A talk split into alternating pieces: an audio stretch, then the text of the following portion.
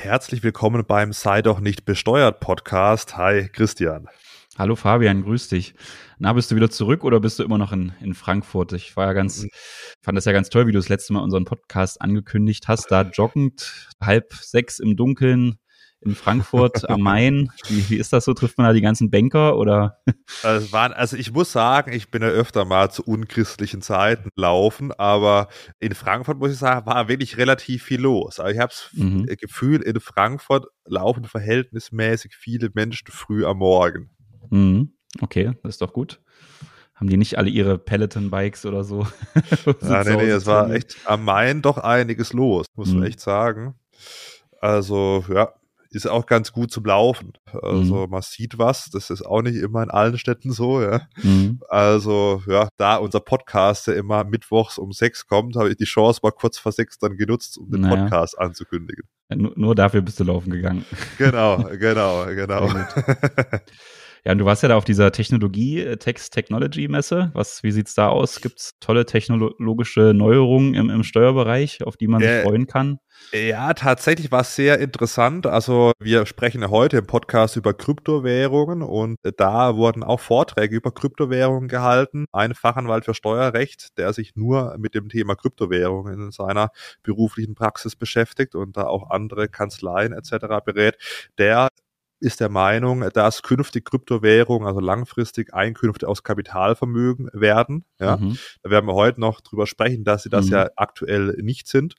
Und ja, ein bisschen über das Metaverse. Wie sieht die Besteuerung im Metaverse aus? Welche Finanzämter werden zuständig sein? Also die Text Technology war schon ganz und, interessant. Und ja. welches wird zuständig sein? Äh, Berlin ja, oder Köln oder? ja, wahrscheinlich. Also klar, das ist die Theorie, das ist ja alles noch Zukunftsspinnerei. Wobei, sagen wir so, also das Metaverse ist ja schon, ich meine, Facebook hat sie jetzt Meta umgenannt. Der muss da zwar richtig 10.000 Leute entlassen, aber mhm. ja, das wird wahrscheinlich kommen und die Theorie zumindest ist mal, dass es wahrscheinlich pro Land ein Finanzamt geben wird und dann diese Erträge, also wenn du jetzt im Metaverse irgendwie Espresso als NFT verkaufst, mhm. dann wird es wahrscheinlich so sein, dass da die Steuern gezahlt werden, wo der Verkäufer seinen steuerlichen mhm. Sitz hat, also ja. so wie es jetzt praktisch auch ist. Ja. Und da wird es wahrscheinlich, also es gibt tatsächlich schon, also du hast jetzt gelacht, aber in Norwegen gibt es ein Finanzamt im Metaverse. Ja, also jetzt mhm. schon. Ja, also das ist schon ganz interessant. Gibt es schon einen Steuerberater im Metaverse? Das ist ja die entscheidende Frage für mich. Ja, also Christian, das ist doch mal Neues. was, was da die Kammer zu sagt.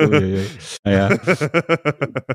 Okay, aber Kryptowährungen, ja, also danke für die, für die Info auf jeden Fall von der letzten Woche. Man sieht das ja immer bei deinen Videos, wenn da eine andere Wand im Hintergrund ist. Ja, das heißt dann Fabi ist unterwegs. Ja, ja im Hotel gab es, ich gucke immer, dass es vor einer weißen Wand gedreht wird, aber je, also, also je ausgefallener die Hotels, desto weniger weiße Wände ja. haben sie, glaube ich. Ja, ja. ja.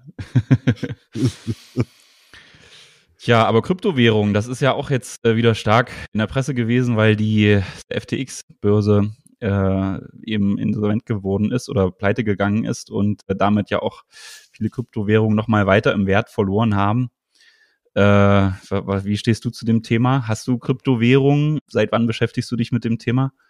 Sehr früh, ja. Ich habe in einer, als früher noch in der Bank gearbeitet habe, einen Artikel gelesen in einer Zeitung, da damals noch wirklich physisch auf Papier, ja. Mhm. Und es war relativ früh.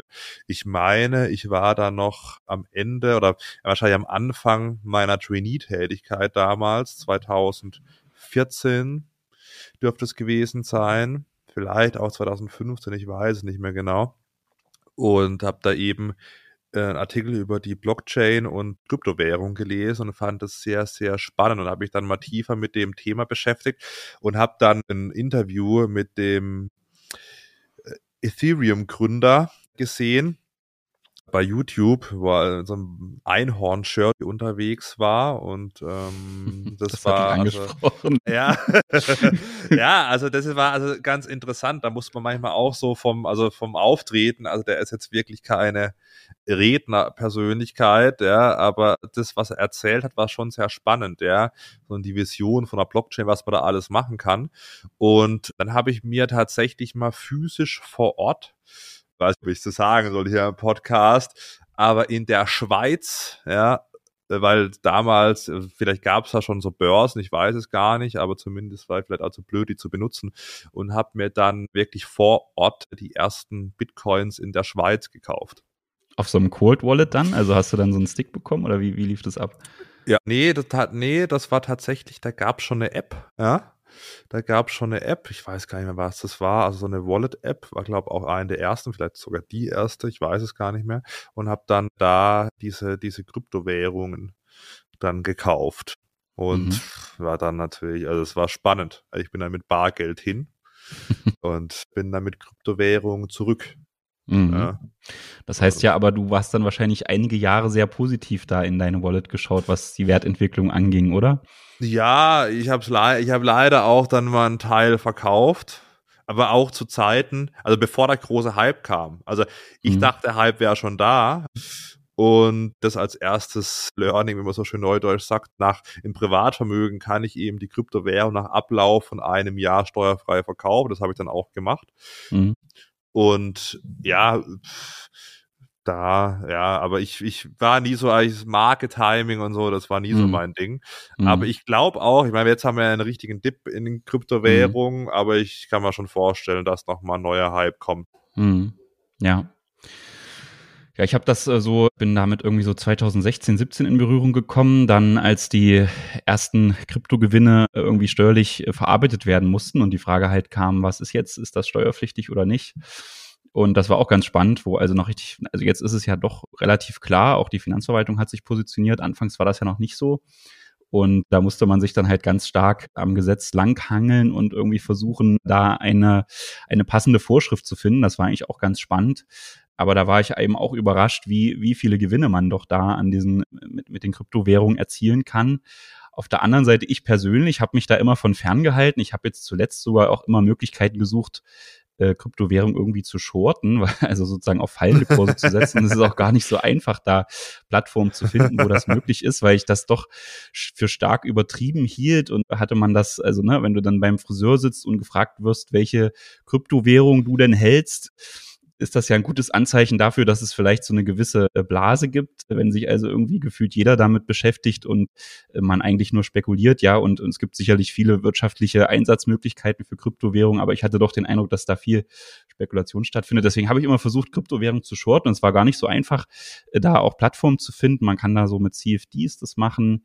Oder es gibt auch so ETNs, die dann also was parallel, also so ähnlich wie ETFs, ne, nur auf Kryptowährungen, wo man dann sagen kann, man kann auf, auf fallende Kurse setzen. Das habe ich auch gemacht, da habe ich jetzt auch ein paar Euro verdient. Aber es ist gerade mit den CFDs ist natürlich auch mega aufwendig und man muss aufpassen, dass man da nicht ausgenockt wird und so. Das äh, war also nur so ein, richtig, dass richtig Geld nachschießen muss. Ja, genau. Also deswegen, das war auch nicht viel. Und das Problem ist natürlich auch, also in 2018 habe ich natürlich damit auch Verlust gemacht und den, weil es ja CFDs waren, wollte ich den auch steuerlich äh, geltend machen. Und wenn du natürlich von so einer CFD-Börse da so einen ganz schlechten Auszug nur kriegst, da bin ich jetzt mhm. noch mit meinem Finanzamt, also schöne Grüße an mein Finanzamt, im Streiten, dass ich ja gerne anhand dieser schlechten Excel-Auszüge, die man da bekommt, meine Verluste ansetzen möchte. Bin aber ja. zuversichtlich, dass ich damit durchkomme. Ja.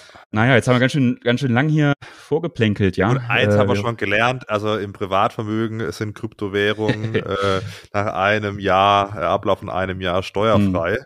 Vielleicht, wenn man innerhalb von einem Jahr verkauft, wir haben es am Anfang auch schon mal angesprochen, viele denken immer, das sind irgendwie Kapitalerträge und werden mhm. damit 25 Prozent plus Soli versteuert, aber das sind ja sonstige Einkünfte, Christian. Ja, genau. Also das war die große Frage am Anfang. Was, was sind Kryptowährungen? Sind das Zahlungsmittel und da oder sind das Finanzinstrumente? Ja, und also Zahlungsmittel sind es ja eindeutig nicht. Die sind keine gesetzlichen Zahlungsmittel, die Kryptowährungen. Aber äh, man kann damit eben letztendlich Finanztransaktionen tätigen. Deswegen äh, werden sie eben als Finanzinstrumente gesehen. Und wenn man ans, ans Finanzinstrumente denkt, könnte man natürlich direkt sagen, hm, das hat doch irgendwas mit Kapitalvermögen zu tun. Aber, und wie du schon sagtest, äh, vertreten auch viele die, die Meinung, dass das so sein muss. Aber es hat sich jetzt eigentlich rauskristallisiert in der Steuerliteratur und auch bei dem, bei der Finanzverwaltung, dass es eben Vergleich dann doch steuerlich behandelt wird wie andere ausländische Währungen letztendlich. Und die fallen eben nicht unter die Kapitaleinkünfte, sondern unter die anderen Wirtschaftsgüter in dem Paragraphen 23 des Einkommensteuergesetzes. Ja, das heißt, wenn man insgesamt mehr als 600 Euro dann da hat, also wenn man jetzt beispielsweise 610 Euro an Gewinne mit Kryptowährung gemacht hat, dann muss man die versteuern mit dem persönlichen Steuersatz.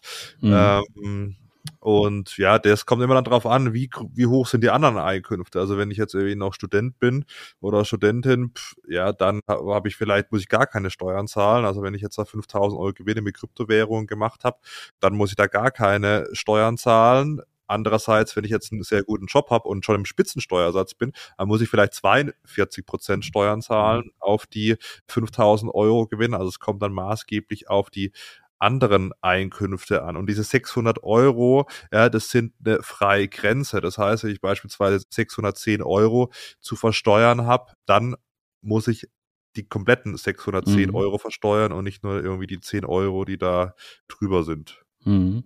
Aber wann muss man denn versteuern? Also das ist ja auch eine, eine wichtige Frage. Ich habe dich ja vorhin ja. gefragt, dein, dein Wallet sah es dann gut aus, was äh, die Wertentwicklung äh. angeht, aber steuerpflichtig wird es ja erst, wenn man verkauft, also genau, veräußert. Ja, also wenn man nur kauft und dann eine Kurs, einen Kursgewinn hat, muss man, wie bei den Aktien auch, das nicht versteuern. Ja, erst mhm. wenn man wirklich verkauft. Momentan ist ja eher Verlust da, ja. Mhm. Auch die Verluste, ja, kann man erst nutzen, wenn man sie dann wirklich verkauft. Also man kann jetzt die Verluste nicht irgendwie nutzen, um, um, wenn es jetzt nur gefallen ist. Also da muss wirklich dann auch ein Verkauf stattgefunden haben. Mhm. Und was auch ganz wichtig ist, ein Verkauf kann auch ein Tausch sein. Ja. Weil äh, wenn man jetzt da super äh, involviert ist in diesen Kryptowährungen, dann gibt's ja da immer wieder irgendeine neue aufstrebende, einen aufstrebenden Coin, wo man vielleicht sagt, jetzt wird, wird der ganz stark im Wert steigen. Und das kann ja dann auch so sein, dass man den einen Coin gegen den anderen tauscht. Und dieser Tausch ist eben letztendlich auch wie ein Verkauf zu werten. Also das ist auch ganz oft dann so, dass man vielleicht sagt, man hat den, den ersten Coin mit viel Gewinn gegen einen anderen getauscht, der dann Verlust gemacht hat. Und am Ende ist man äh, plus minus null, aber man muss trotzdem den ersten Tausch dann mit Gewinn erstmal steuerlich berücksichtigen und äh, behandeln, weil eben von der einen Währung in die andere es wird wie eine Veräußerung gewertet. Ja, also da aufpassen, wenn man da wild hin und her tauscht, dann ist jeder Tausch ein Verkauf, sprich jeder Tausch muss dann auch angegeben werden, zumindest wenn man innerhalb dieses Jahres verkauft. Mhm. Wenn man jetzt so eine Kryptowährung verkauft und Fabian, du hast das ja schon gesagt, wir haben diese Einjahresfrist, die darüber entscheidet, ist das Ganze jetzt steuerpflichtig oder steuerfrei, dann ist natürlich besonders spannend zu fragen, wann ist denn jetzt genau diese, diese Jahresfrist rum? Und äh, wenn man jetzt Coins verkauft, wie lange habe ich die denn eigentlich schon? Das ist ja ganz entscheidend. Und da ist es wiederum ja so, dass in der Blockchain das ganz gut nachvollzogen werden kann, welche Coins wurden jetzt wann angeschafft und genau welche Coins werden jetzt wiederum weiterverkauft oder getauscht. Und da kann man eben so eine Einzelbetrachtung machen und genau äh, beurteilen, okay, diese, diesen Teil der Coins, den habe ich eben schon ein Jahr oder nicht. Äh, wenn das nicht möglich ist, weil sich die gesamten äh, Coins dann in einer Wallet ansammeln und man kann nicht mehr nachvollziehen, welcher Teil wurde jetzt wann gekauft und man hat vielleicht den einen Teil schon vor einem Jahr gekauft und dann noch weitere Coins dazu erworben. Dann gilt das äh, FIFO-Prinzip. Das ist in dem Fall eigentlich auch ganz gut, wenn man zumindest auf den steuerpflichtigen Verkauf mit Gewinn hinaus will, weil da gelten nämlich die zuerst angeschafften Coins als die, die dann auch zuerst verkauft werden. Also äh, diejenigen, die möglichst, die also am längsten im, im Wallet liegen, die gelten dann als erstes als verkauft und das ist natürlich dann eigentlich ganz gut, wenn man mit Steuer, mit, mit Gewinn steuerfrei verkaufen will. Genau. Ja, wie ist es dann aber bei Verlust? Da ja. ist das natürlich ein Nachteil, oder? Ja, wenn man jetzt äh, innerhalb von einem Jahr eben mit Verlust verkauft, ja, da kann man diese Verluste zwar nutzen, Allerdings ist es so, dass man die nicht jetzt mit anderen irgendwie Einkunftsarten verrechnen darf. Also wenn man jetzt beispielsweise 1000 Euro Verlust gemacht hat, weil man jetzt irgendwie vor elf Monaten noch gedacht hat, man muss Bitcoin kaufen, ne? und hat es jetzt mit, was ich 1000 Euro Verlust verkauft, dann kann man diese 1000 Euro Verlust zwar nutzen, allerdings nur dann mit anderen ja, sonstigen Einkünften. Also man kann es jetzt nicht irgendwie 1000 Euro Verlust gegen mhm. seine Einkünfte aus dem Job beispielsweise rechnen. Das mhm. wäre schön. Also man muss es dann mit Gewinnen, was weiß ich, wenn man noch wie ein Kunstwerk verkauft ja. hat, oder irgendwas. Da kann man das dann, ja, genau. Die Wobei, ich weiß, nicht, ich weiß nicht, ob so viele Briefmarken sammeln heutzutage. Ja. aber es sind, es sind wenige Fälle, ne? weil die Gegenstände des täglichen Gebrauchs sind ja ausgenommen von den ja. anderen Wirtschaftsgütern. Ja. kann jetzt also nicht sagen, man verkauft noch seinen Hochzeitsanzug oder so ja. äh, um das zu verrechnen. Ja, genau. oder man, man trägt es halt ein Jahr dann zurück, ja, wenn man vielleicht ja. vergangenes Jahr nochmal Gewinne mit Kryptowährungen mhm. gemacht hat, vielleicht Anfang 2021 beispielsweise, dann müssen wir aber die Charts angucken, ob es in, in mhm. dem Zeitraum überhaupt äh, möglich war, aber wahrscheinlich schon. Und wenn man jetzt diese Verluste, die sind jetzt nicht verloren, wenn man es jetzt dieses Jahr nicht nutzen kann oder ein Jahr zurücktragen kann, die kann man dann auch in die mhm. Folgejahre praktisch mitnehmen als Verlustvortrag. Mhm. Ja, der Verlustrücktrag, der geht ja zum Beispiel bei den Kapitaleinkünften nicht. Das ist ja eigentlich ganz ganz gut hier, ne? dass man auch sagen kann, okay, ich kann zurück und eben mit den, mit den Gewinnen aus dem Vorjahr verrechnen. Das ist auch immer so dieses Hin und Her. Ne? Also das sieht man auch an den Anfragen, die an uns gerichtet wurden. Zuerst ging es darum, wie kann ich meine Gewinne steuerfrei vereinnahmen und dann ging es irgendwann drum, oh Gott, wie kann ich meine Verluste verrechnen mit den Gewinnen äh, aus den Vorjahren? Und dann hat sich das wieder geändert. Jetzt sind wir wieder in dem, in dem Bereich, dass es darum geht, die Verluste irgendwie zu nutzen. Ja, also das zeigt natürlich auch schon wieder, wie volatil das Ganze ist. Ja. Genau, aber wenn man es zu sehr übertreibt mit, den, mit dem Trading, dann kann es auch sein, dass man in den gewerblichen Handel rutscht mhm. und dann ist es nicht mehr steuerfrei nach einem Jahr. Ja, dann kann man es nämlich gar nicht, also mit Gewinn steuerfrei verkaufen, wenn man dann in der gewerblichen Tätigkeit mhm. drin steckt. Mhm. Wobei man da schon sagen muss, wenn man das jetzt als äh, Privatperson macht, da sind die Grenzen schon echt, echt hart. Also, oder, oder ganz weit. Also da kann man schon einiges anstellen und viele Transaktionen generieren an Käufen und Verkäufen, bis man dann wirklich so ein gewerblicher Händler wird. Das hat die Rechtsprechung relativ ne, stark abgegrenzt und man, hier müssen wirklich viele Voraussetzungen vorliegen, weil es natürlich auch bei Kapitaleinkünften, das hatten wir in anderen Folgen, oft sogar besser ist, gewerblicher Kapitaltrader zu sein, um dann auch zum Beispiel auch Verluste besser verrechnen zu können und so weiter. Da müssen also schon einige Voraussetzungen vorliegen. Und wenn man das jetzt mal vergleicht mit den, mit den Kapitaleinkünften, da muss man zum Beispiel einen, einen hohen Fremdkapitaleinsatz haben. Ja, also man muss wirklich Kredite aufnehmen, um dann Kryptowährungen zu traden. Man muss vielleicht eigene Mitarbeiter haben, die man damit beschäftigt.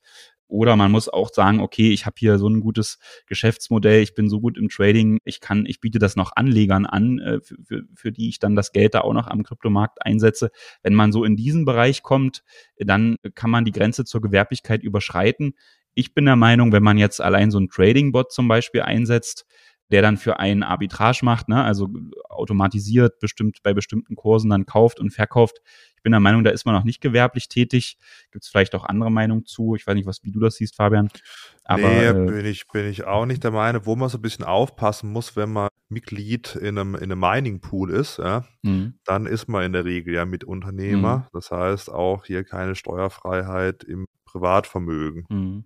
Ja, bei dem Mining sieht es ganz anders aus, ne? weil da äh, stellt man ja dann die, die Rechnerkapazitäten zur Verfügung, um immer wiederkehrend nachhaltig diese, diese Coins äh, zu erzeugen äh, oder eben die, die Blockchain zu kontrollieren. Äh, da geht man schon davon aus, dass so ein Gewerbebetrieb vorliegt. Ja, ja. Also da muss man dann aufpassen, äh, was man macht. Was aber ganz interessant war in diesem BMF-Schreiben, ja, man hat immer gedacht bei King und, und Lending, das ist klar, das ist irgendwie, da hat man auch Einkünfte und dann verlängert sich diese Veräußerungsfrist von einem auf zehn Jahre ähnlich wie bei den Immobilien, haben wir auch schon drüber gesprochen. Aber dem ist nicht so. Das war so ein bisschen mhm. ein Knaller. Also auch bei Staking und Lending kann ich entspannt steuerfrei nach einem Jahr verkaufen. So, so einem Krypto-Noob wie mir musst du vielleicht nochmal erklären, was Staking und Lending ist glaube so. Also wenn, ich sag mal so, wer, wer Krypto auf CFD short, den würde ich jetzt wieder, also ich weiß nicht, was da noch die Steigerungsform ist, Christian.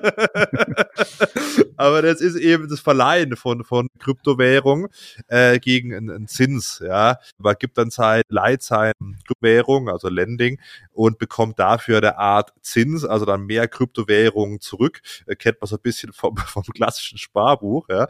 Da habe ich immer gedacht und auch die Auffassung vertreten, ja, dass das nach zehn Jahren dann erst steuerfrei wäre. Mhm war für mich also die eigentlich Kryptowährung, klar. die man verliehen hat, ne? Genau, um genau, ja, dass, genau, dass genau. dann, weil man die zur Einkünfteerzielung genutzt hat, genau. äh, sind die dann sozusagen in eine schlechtere Kategorie steuerlich gefallen und man konnte sie nicht nach einem Jahr steuerfrei verkaufen, sondern nach zehn. Das war so die These, ja. Ja, ja, aber dem ist nicht so. Da hat's BMF gesagt, nö, kann man auch nach einem Jahr steuerfrei mhm. verkaufen. Mhm. Das nehmen wir mal so hin, ist gut, ja. Und ja, sehr steuerzahlerfreundlich ja. soll es auch mal geben ja. in Deutschland. Ja, ja, genau, das stimmt. Hm, ich glaube, das hat man in anderen Ländern auch selten, dass man sagen kann, man kann Kryptowährungen dann nach so einer gewissen Frist steuerfrei verkaufen. Zumindest habe ich das immer mal wieder von, von Mandanten gehört, die auch international unterwegs sind und da das Steuersystem in anderen Ländern mal analysiert haben. Ich glaube, da gilt Deutschland schon als ganz gut äh, aufgestellt, was ja. so die, die Kryptowährung angeht. Ja, also in Österreich beispielsweise sind es äh, Kapitaleinkünfte, ich glaube, da gibt es einen Steuersatz von 27,5 Prozent. Mhm. Ähm, das ist schon ganz, also da muss man sagen, da ist Deutschland im Bereich der Kryptowährungen, ja, ein Steuerparadies. Mhm. Da haben manche gerade in den Hype-Zeiten ihre Kryptowährung mit sehr hohen Gewinnen komplett steuerfrei mhm. verkaufen können. Mhm, das stimmt, ja. Da diese, sind einige Millionäre geworden. Ne? Naja, wir gehören nicht dazu, ja. Nee, leider nicht. leider nicht. wir müssen noch Podcast machen. Ja, Wobei, genau. der, ist auch, der, ist ja auch werbefrei, deswegen liken, teilen, kommentieren, ja. ja. Bringt uns hoch, Leute. ja. Aber wir, auch auf unsere E-Mail-Adresse sollte man nochmal hinweisen. Ne? Die steht in den Shownotes. Und ich sage es jetzt nochmal, podcast.steuerversum.de. Wir haben da auch schon so ein paar Anfragen bekommen. Da haben wir uns sehr drüber gefreut, auch mit Themenvorschlägen. Die haben wir auch schon aufgenommen. Also wenn ihr da noch weitere Ideen habt oder auch der Meinung seid, wir erzählen hier äh, Sachen, die, die richtig zu stellen sind, dann, dann schreibt uns da gern. Äh, wir sind ja. auf jeden Fall gespannt auf äh, Kommentare. Soll man nochmal aufs Betriebsvermögen eingehen? Wir haben jetzt viel über ja, genau. gesprochen. Ja, ja, weil also das ist natürlich so eine so eine Sache, die sich auch immer mehr ja durchsetzt, dass man vielleicht Dinge mit Kryptowährungen bezahlt. Ja, muss ja nicht nur der neueste Tesla sein. Ich glaube, das ist auch äh, in vielen anderen Bereichen ja schon akzeptiertes, in Anführungsstrichen, Zahlungsmittel. Und sobald das dann in die unternehmerische Sphäre geht, dass man als Unternehmen Kryptowährungen hält, dann gelten ja ganz andere Regeln. Ja, ja, also es gibt ja jetzt immer an GmbH, ja, wir betreiben ja beide GmbHs, ja, da gibt's ja gar keine private Ebene. Das heißt, mhm. ist Betriebsvermögen der GmbH oder gelten halt die allgemeinen ja, Bilanzierungsgrundsätze und Bewertungsgrundsätze und ja, Kryptowährungen ja, sind, sind Umlaufvermögen. Mhm, ja.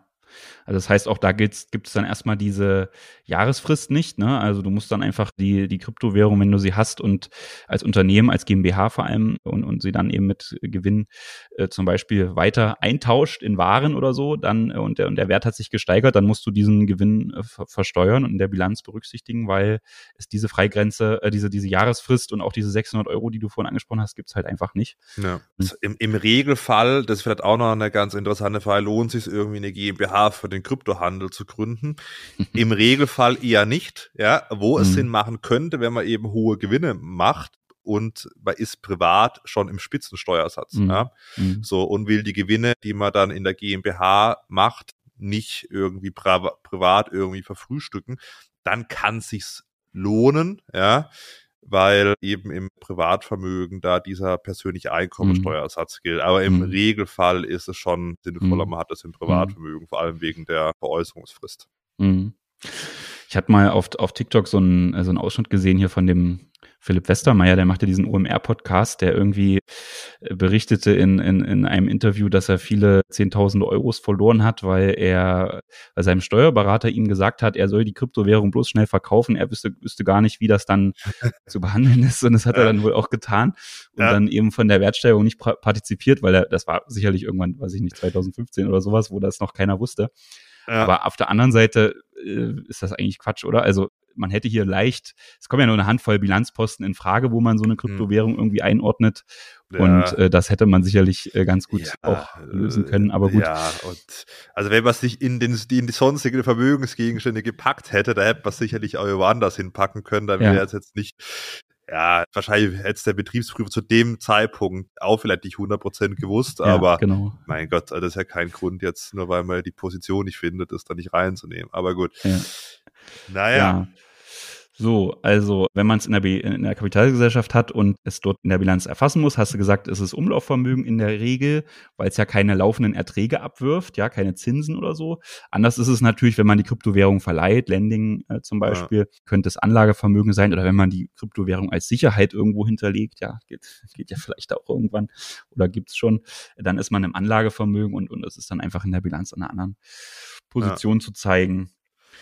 Was, ich würde jetzt mal, äh, es gibt ja in der Bilanz zwei äh, Sphären. Einmal das Handelsrecht mhm. und einmal das Steuerrecht. Ich würde jetzt mal auch aufgrund der Zeit das Handelsrecht mal ein bisschen ausblenden, mhm. weil ich glaube, interessanter ist das, das Steuerrecht, ja. Wie ist es denn da, wenn ich jetzt, äh, aktuell sind wir ja in einem Markt, ja, wo es wirklich nicht so gut läuft für die mhm. Kryptowährung, mhm. kann ich jetzt da einfach meine Verluste dann absetzen, ja, obwohl ich die Coins noch habe?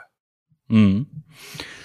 Naja, da kommt es ja, also da ist es ja auch interessant, wenn man in dieser betrieblichen Sphäre ist, da kann man ja und eine Bilanz erstellt, dann kann man ja wirklich äh, Wertminderungen auch schon berücksichtigen, obwohl äh, die noch gar nicht äh, realisiert ist, also obwohl man jetzt quasi die, die Bitcoins oder, oder die, die Kryptowährung noch gar nicht mit Verlust verkauft hat, sondern die bleiben halt in der Bilanz stehen, aber sind natürlich jetzt mit einem viel niedrigeren Marktwert anzusetzen als vorher. Und das kann man natürlich, jetzt gehe ich doch nochmal auf die Handelsbilanz ein, also grundsätzlich in der Bilanz schon mal als Verlust zeigen, ist auch wichtig, damit die, die, die Gläubiger, die man zum Beispiel hat, oder die Bilanzleser, die sich über das Unternehmen äh, ein Bild machen wollen, also sehen, okay, das ist jetzt hier im Wert gesunken, das muss man dann in der Bilanz zeigen.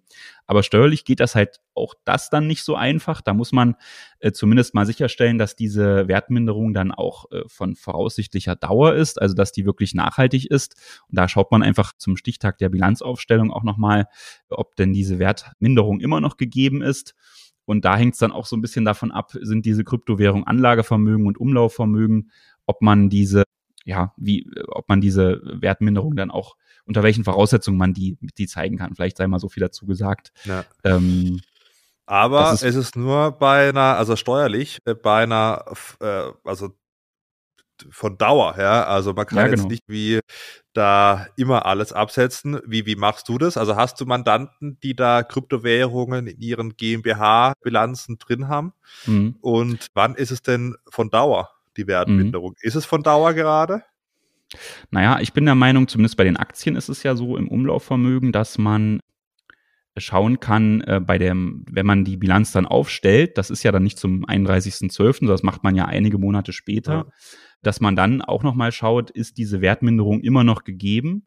Und wenn das der Fall ist, kann man, äh, zumindest geht das ja bei den, bei den sonstigen Anlagen, die ein Unternehmen so haben kann, ist das von der Finanzverwaltung anerkannt, kann man ja sagen, okay, äh, die Wertminderung ist jetzt einige Monate später zum Stichtag immer noch da, deswegen gehe ich mal davon aus, dass diese Wertminderung dauerhaft ist. Ja.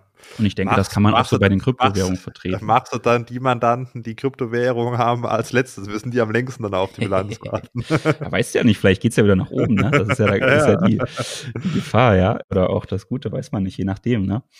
Also ja. ich glaube, damit kann sich, kann man nicht steuern, den, den Abschluss dann nach hinten zu schieben.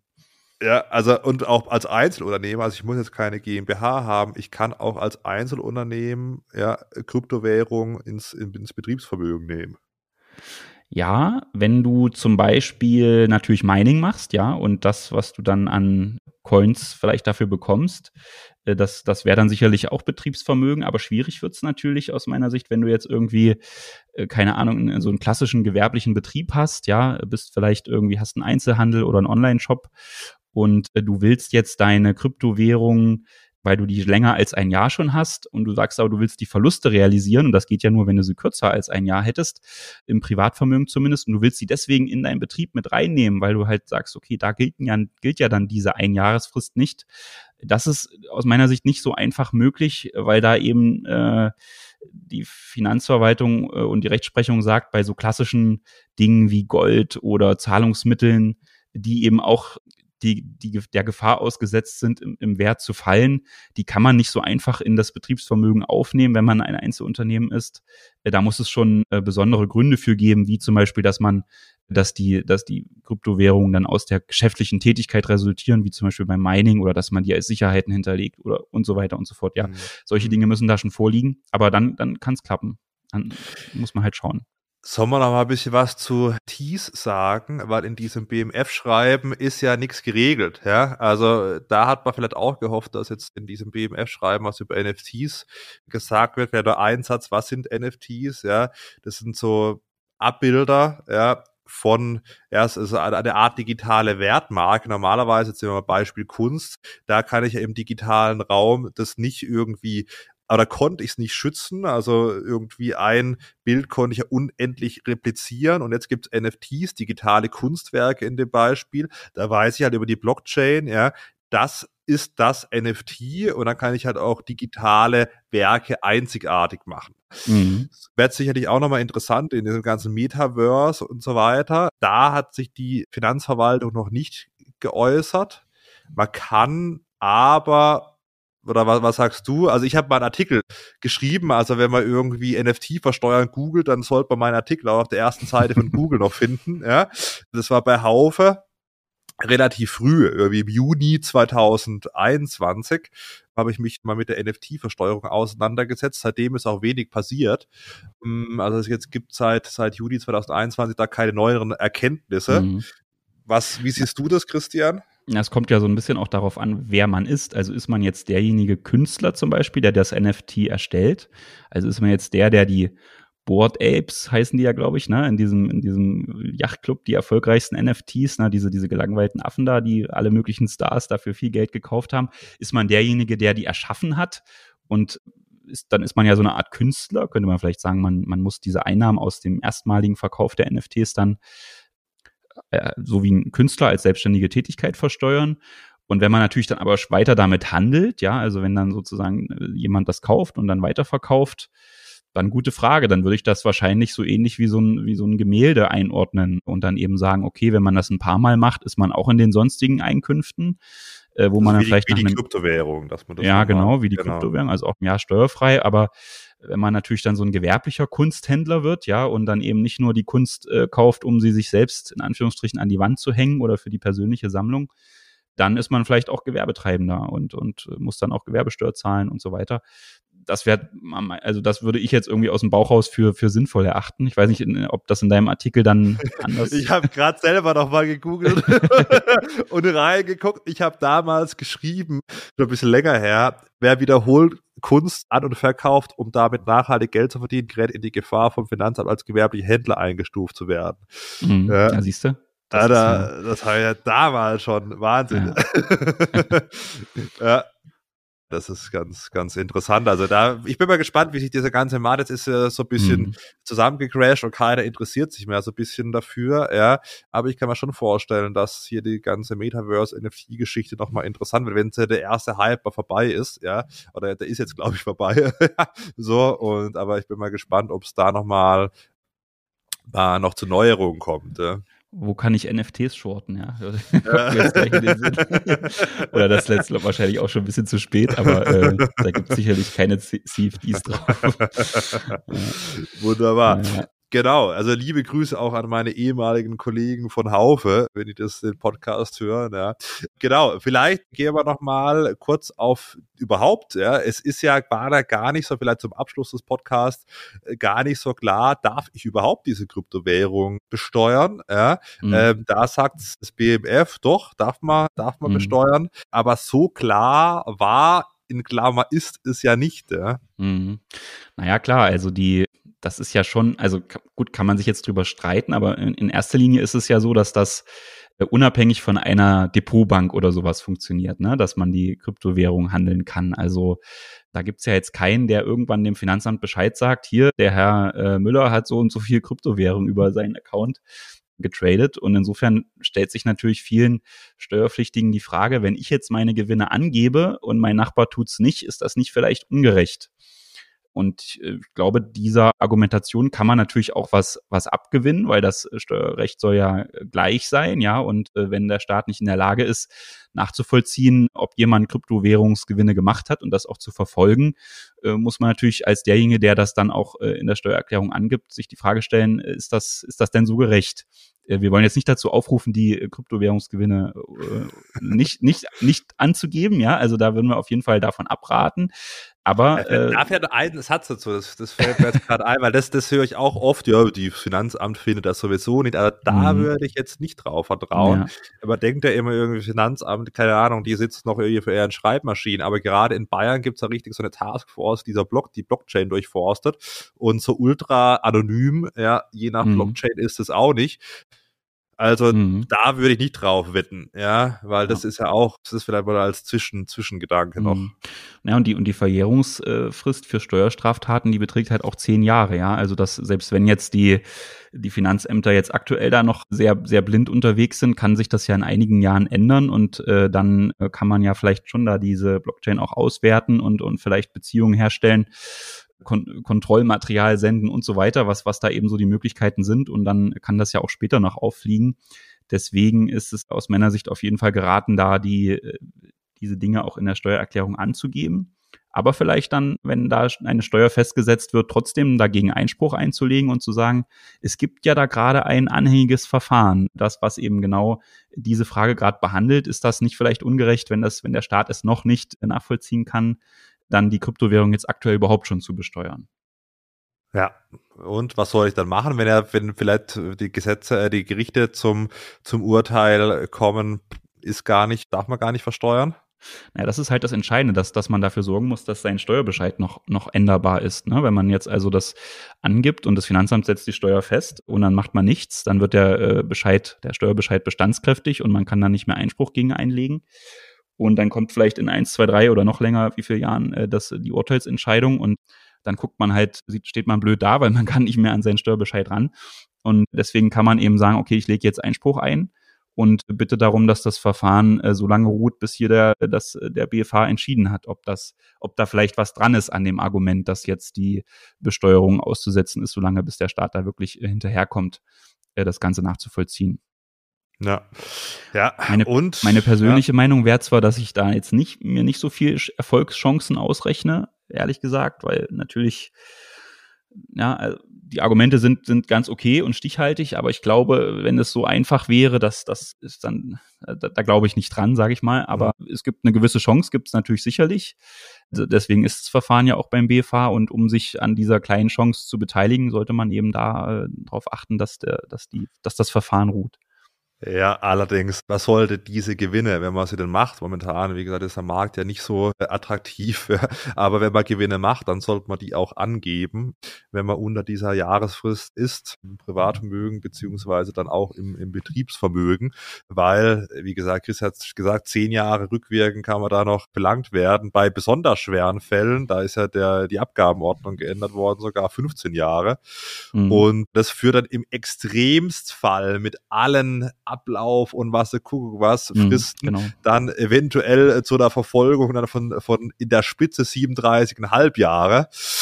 Und Achso, hast du erstmal hochgerechnet? Kann das wirklich Ja, ja, genau. Das, das okay. kann im Extremstfall ist es sehr unwahrscheinlich, weil man muss erstmal mhm. in der besonders schweren Steuerhinterziehung landen. Ich hoffe, dass da keiner von unseren Podcast-Zuhörern, Zuhörerinnen da äh, ja, reinfällt. Aber ja, im Extremfall 37,5 Jahre und in 37,5 Jahre kann sich die IT der Finanzverwaltung doch enorm verbessern. Mhm. Ja, das denke ich auch. Und die ist zum Teil schon besser, als man denkt. Also man soll die Finanzämter nicht unterschätzen. Liebe Grüße ans äh, Finanzamt Eberswalde. Da bin ich nämlich neulich auf der Hochzeit gewesen und dann hat mich ein junger Herr angesprochen, der, der auch hier unseren Podcast hört. Mhm. Also, liebe Grüße gehen da raus. Ja, Christian, Hast du noch was? Ich glaube, sonst war es nee, eine, eine, sehr lehrreiche genau. Folge. Genau. Dann da ja, schließt man die Wahl, ja? Für den Austausch, genau. Und dann freue ich mich auf nächste Woche. Und wenn, wie gesagt, wenn ihr Themen und Anregungen habt zum Podcast, schreibt uns gerne eine Mail an podcast.steuerversum.de und genau, Fabian, genau. ich bin genau. gespannt, wo will ich nächste Woche antreffen. ja, ja, nächste Woche bin ich tatsächlich bei der Symbiotikon äh, in Frankfurt, bei der, also erstmal kommt mein Buch, ja, da vielleicht noch mal kurze, kurze Eigenwerbung, so viel Zeit muss sein, ja. Mhm. Am Dienstag, dem 22. November erscheint mein Buch Sei doch nicht besteuert. Überall, wo es Bücher gibt. Ja, man kann sich's auch jetzt schon vorbestellen, Amazon etc. Und würde mich natürlich freuen. Gerne auch eine Bewertung da lassen vom Buch, aber wirklich Mühe gegeben, habe es von vorne bis hinten selbst geschrieben. Christian hat auch drüber gelesen genau. und muss jetzt auch einmal sagen, dass es gut ist. Ja, definitiv, ja. Es, es lohnt sich äh, zu lesen. Sehr gut. Steuerspartipps, ja. Ja, also das, das, stimmt. kann man schon sagen. Das stimmt, genau. Und dann am 22. kommt das Buch, am 23. bin ich Keynote-Speaker auf das Symbiotikon der Messe in Frankfurt von der, von der Sparkassenfinanzgruppe. Genau. Wer glaubt nicht unspannend im, im Steuerbereich, aber dann kommt wieder auch nächste Woche Mittwoch um 6 Uhr morgens hat unser Podcast. Liebe Grüße, Christian, aus genau. Freiburg nach Halle. Ja, viele Grüße zurück. Bis nächste Woche dann, ne? Und viel Spaß. Bye, bye. Ja, ciao, ciao.